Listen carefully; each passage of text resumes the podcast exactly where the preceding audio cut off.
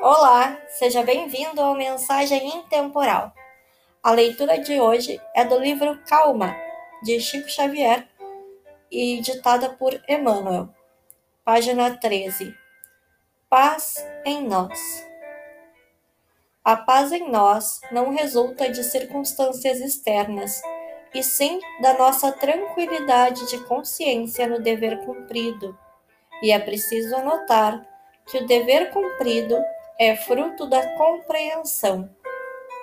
Compreender significa, na essência, desculpar as pessoas que nos cercam, nas oposições que nos façam e esquecer as ocorrências que nos mostrem adversas, a fim de que nos mantenhamos fiéis à tarefa que se nos indica. Não te conturbem a censura ou a crítica dos outros no desempenho das obrigações que a vida te assinala.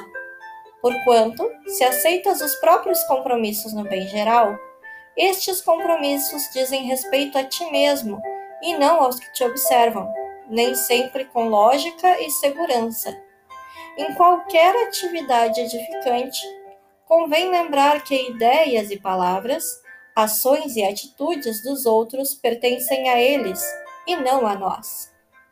No critério da reciprocidade, é justo recordar que não nos é lícito violentar esta ou aquela pessoa com opiniões e medidas tendentes a sufocar-lhes a personalidade.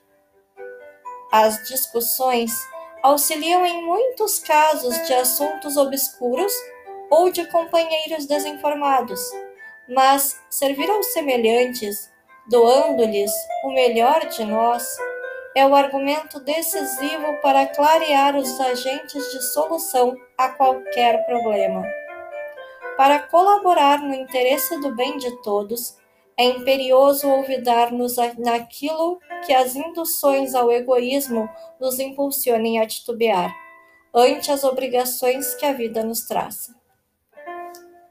Ainda que todos os elementos exteriores se te relevem contrários à ação que desenvolves, é perfeitamente possível guardar a própria serenidade, desde que saibas entender pessoas e situações, deixando-as onde se coloquem e seguindo para frente com o trabalho que te compete.